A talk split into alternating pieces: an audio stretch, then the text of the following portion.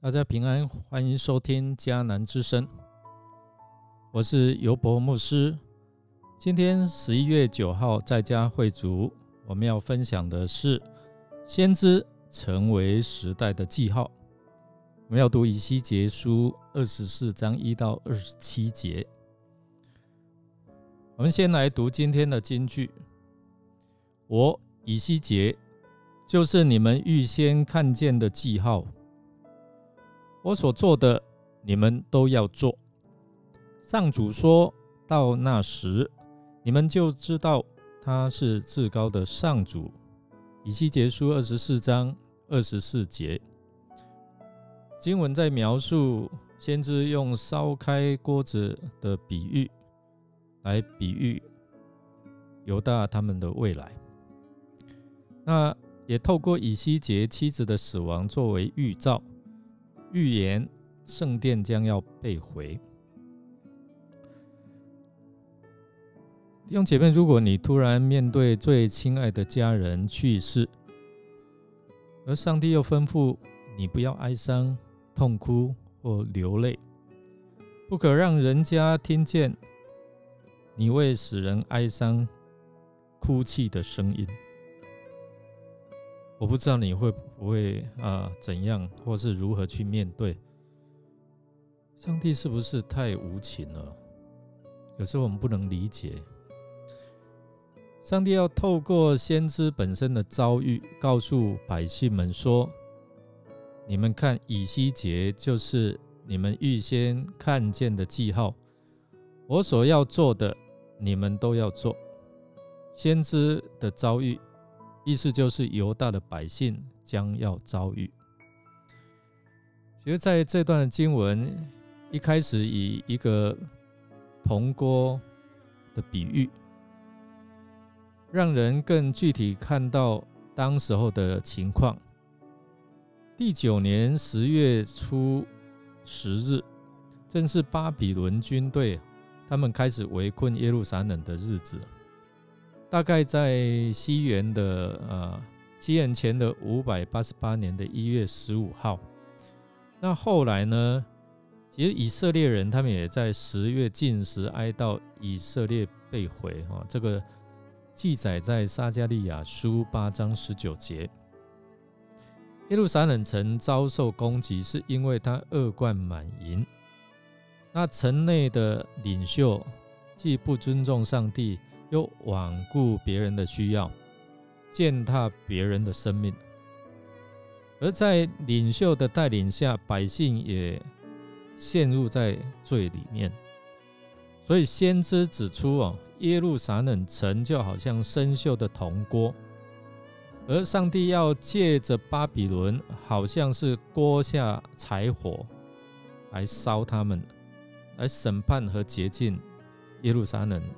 这个城市，先知其实指出锅中那些肥美的肉块和美好的骨头，在象征这城里的百姓啊，他们会被锅下的柴火烧煮，意思就是他们要受到巴比伦的围攻，而肉块从其中一一取出来，意思就是可能他们会。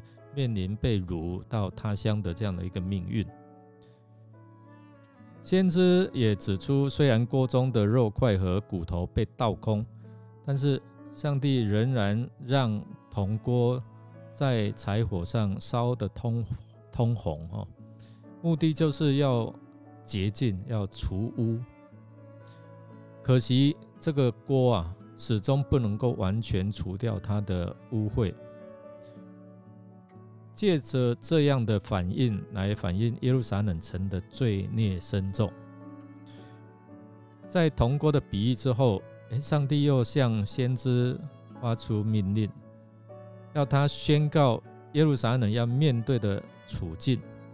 所以，上帝向先知预告：你的妻子要死掉了，并且指示先知哪些事可以做，哪些事不可以做。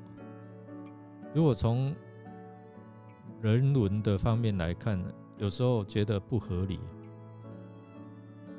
从这样来预告以色列人他们所爱的耶路撒冷和圣殿将突然失陷，而他们将不能够按照犹太人的传统方法来举哀、来哀悼。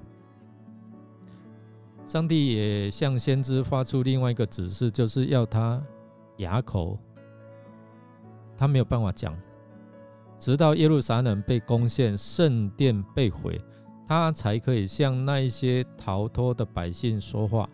哇，这个很难过，你不能够讲话，真的是很难过。但是上帝就这样吩咐哦。因此，从我们看，从二十五章开始，先知再也没有向以色列百姓说话，转而向列国宣告信息哦，直到三十三章的二十节左右为止。上帝借着先知的遭遇，让我们体会走上上帝的道路不是一条容易的道路，是要我们全然顺服他的一切吩咐。那这一些的吩咐有时候不为常人所理解哦，有时候我们必须承担内外环境的诸般压力。然而，这个属灵的影响力，就是在我们愿意顺服行动中。有力的展现出来。当我们面对属世的压制或是压力的时候，因着我们全然顺服上帝，我们可以得着胜过这些压力或压制我们的世界。我们来默想，在你的人生当中，有没有什么事情是你啊在毫无心理准备之下发生的呢？那请问你？怎样去面对和接受那一些的经历？我们一起来祷告，感谢主耶稣，你为了要拯救世人脱离罪的权势，你愿意牺牲自己的性命，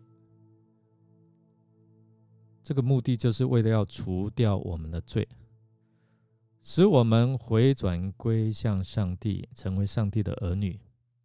我们感谢你，也祈求圣灵感动我们，愿意学像耶稣，以基督的心为心，因为想要带领人得着救恩而愿意付上代价，